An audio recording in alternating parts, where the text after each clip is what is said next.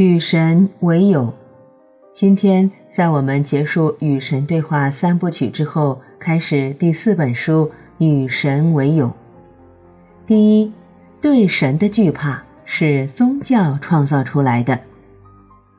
我很清楚的记得，我是从何时开始决定我惧怕神的，就是在他说我母亲将会下地狱的时候。好吧，并不是他亲口说的，但是有人代表他说了。在我差不多六岁大时，我那自以为有点神秘主义者的母亲，会在我们厨房的桌上帮他的朋友用纸牌算命。常有人跑来看我母亲从一叠普通的扑克牌中抽取那些预兆，他们都说她很行。而有关她这种能力的传言就这样静静地散播开来了。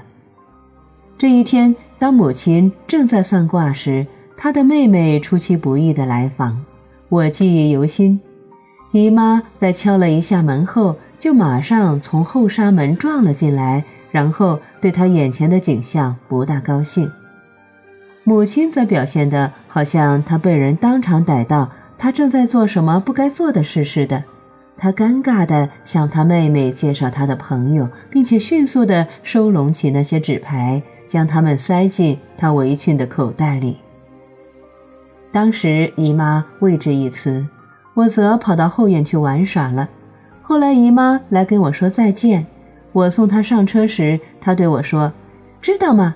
你妈妈不应该用她那叠纸牌给人算命，神会惩罚她的。”我问：“为什么？”因为他在跟魔鬼打交道。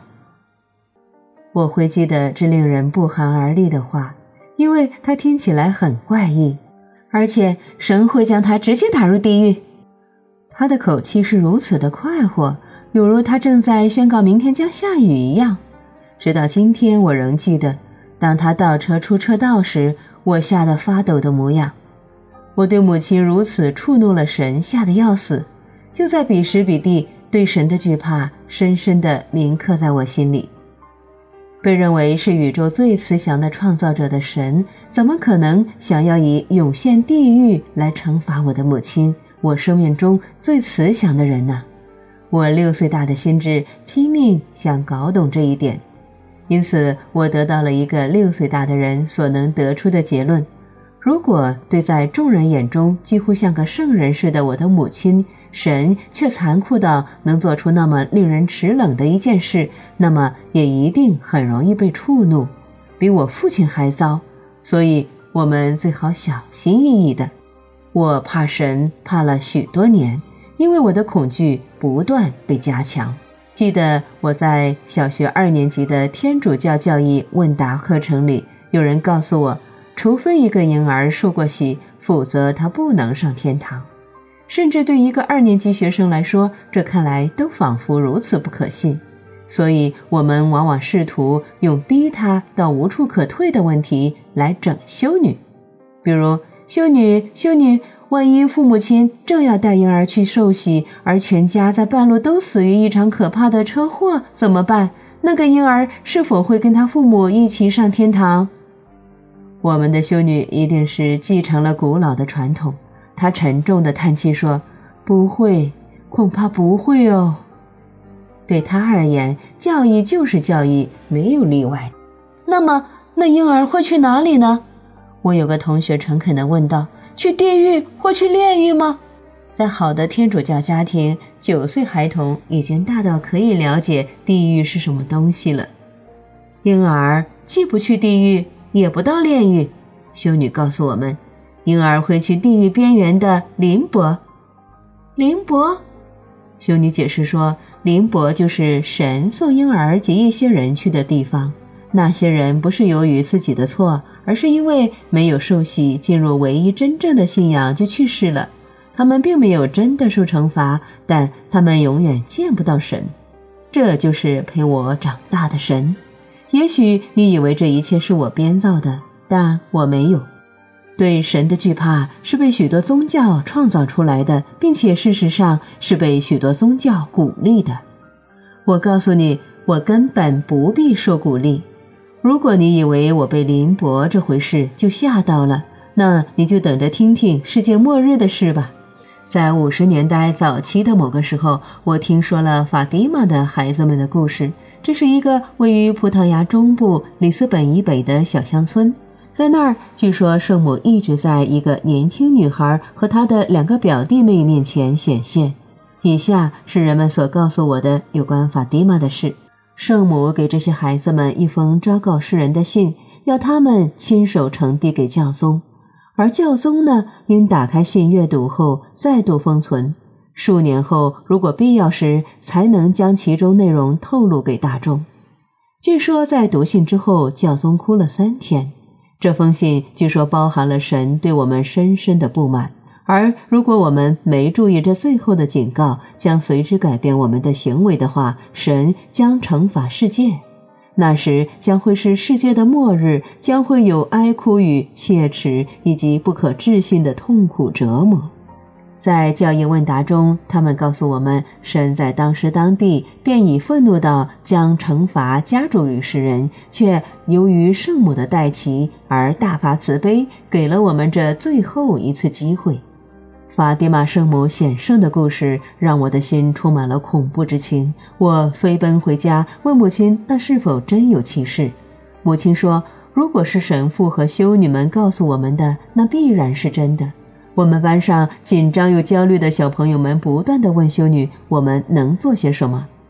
每天去望弥撒，她忠告说：“每晚念玫瑰经，并且拜苦路，一周告解一次，做补赎，并且将你的苦痛奉献给神，作为你已远离罪恶的证据。领圣礼，每晚入睡前发一次彻底的痛悔。因此，万一你在醒前被召，你也才有资格加入在天堂的诸圣。”事实上，在我被教育下面那篇儿童祷词之前，我从没想到过我可能活不过当晚。现在我躺下安眠，求主照顾我的灵魂；而如果我在醒前亡故，求主收回我的灵魂。这样祷告了数周之后，我变得害怕上帝了。我每晚哭泣，没人能猜出我到底发生了什么问题。直到今日，我对猝死还有一种心结。往往当我离开家要搭飞机出城，或有时当我去新货店时，我都会跟太太 Nancy 说：“如果我没有回来，记住我对你说的最后一句话是我爱你。”这成了一个一再传颂的笑话，但有个极小部分的我却是全然认真的。我下一回合与对神的恐惧擦肩而过，是当我十三岁时。住在我们对面的法兰基·舒兹特，我儿时的男保姆要结婚，他邀我在他的婚宴上当招待。哇，我好骄傲！直到我到学校并告诉修女以后，婚礼在哪里举行？他多疑地问。圣彼得教堂，我天真的报告。圣彼得，他的声音变得冷冰冰的。那是个路德派的教堂，不是吗？哦，我不知道，我没问。我想，我那是路德派的教堂，你不能去。为什么？我问。我不准你去，他宣告，带着某种非常确定不疑的口气。但是，到底为什么吗？无论如何，我坚持地问。修女看着我，好像无法相信我还在进一步的追问她。然后很明显的，有某个很深的、无比耐心之内在源头汲取了力量。他眨了眨眼，露出微笑。我的孩子，神不要你去一间异教徒的教堂。修女解释道：“去那儿的人不相信我们所相信的，他们不教人真理。去天主教堂以外的任何教堂都是犯罪。我很遗憾，你的朋友法兰基选择了在那儿结婚。神不会注射那桩婚事的。”修女，我的坚持远远超过了她忍耐的限度。万一我还是在那婚礼中当招待，会怎么样？啊，那样啊！他带着真诚的忧虑说：“那你就要倒霉了。”哟，很严重耶！神是个固执的人，此地可不能越界。无论如何，我还是越了界。我希望我能声称我的抗议是建立在更高的道德基础上的。但事实上，是我无法忍受不能穿我那件白色的时髦西装外套。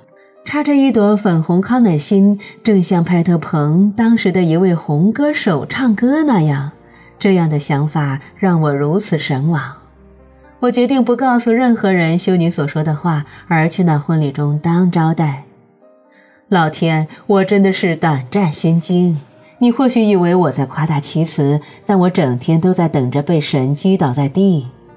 在婚礼中，我一直竖耳小心地监听他们警告过我的路德派谎言，但牧师所说的全是温暖神奇的事，使得座中人人落泪。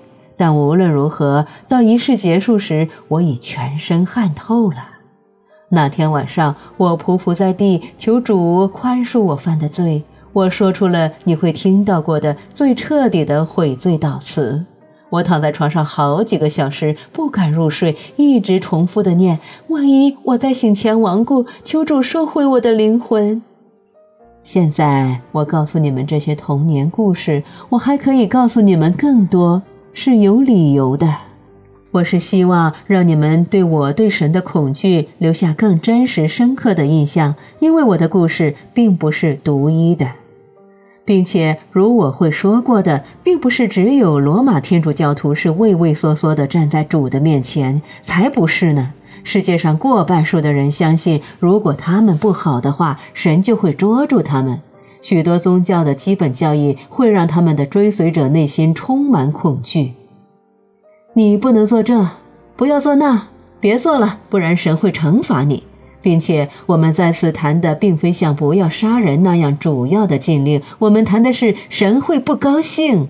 如果你在周五吃了肉，或在一周的任何一天吃了猪肉，或想离婚这类事，你会激怒这样一位神。若你没有用面纱遮住你女性的面庞，若你在一生中没有参拜过麦加，若你一天中没有五次停止所有的活动，铺开你的毯子，五体投地的朝拜。若你没有在庙宇里结婚，若你没有去办告解，或每个主日进教堂，等等等等，我们得小心翼翼地伺候神。唯一的问题是你很难知道规则，因为他们多如牛毛。而且最困难的事是，每个人的规则好像都是对的，至少对他们这样说。然而他们不可能全都对。那么我们该如何选择呢？这是个很烦人的问题。而且，既然神对错误的容忍那么小，这就不是个可以轻忽的问题了。但是现在却来了这么一本叫做《与神为友》的书，这是什么意思呀？怎么可能？神可能终究非那神圣的亡命之徒。未受洗的婴儿是否可能的确上了天堂？戴上面纱或向东敬礼，保持独身或禁绝猪肉，跟任何事都无关。阿拉是否无条件的爱我们？当荣耀的日子临近时，耶和华是否选择我们全体都与他在一起呢？更令人彻头彻尾震撼的问题是：我们是否可能根本不该称神为他？神是否可能是女性，或甚至是更不可置信的没有性别呢？对于受到像我这样的教义长大的人来说，甚至思考这种念头就可以算是犯罪了。但你必须思考，我们必须去挑战他们。我们盲目的信仰领我们走入了死巷。就其灵性进化而言，人类在过去两千年间并没有前进太多。我们会听取一位又一位的老师，一位又一位的大师，上过一课又一课，而我们会表现出自开天辟地以来会为人类制造苦难的同样的行为。我们仍在杀戮同类，以权力和贪婪治理我们的世界，在性上压抑我们的社会，虐待并交错我们的孩子，忽略痛苦，并且在创造痛苦。自基督诞生一两千年，自佛陀诞生一两千五百年，而据我们首次听到孔子的话，道家的智慧则更久了。但我们仍未解答主要的问题：我们到底是否有办法将我们已收到的答案转成某些可行的东西，转成在我们日复一日的生活中有用的东西？我认为是有的。并且我相当的确定，因为在我与神的对话中，我对他有过许多的探讨。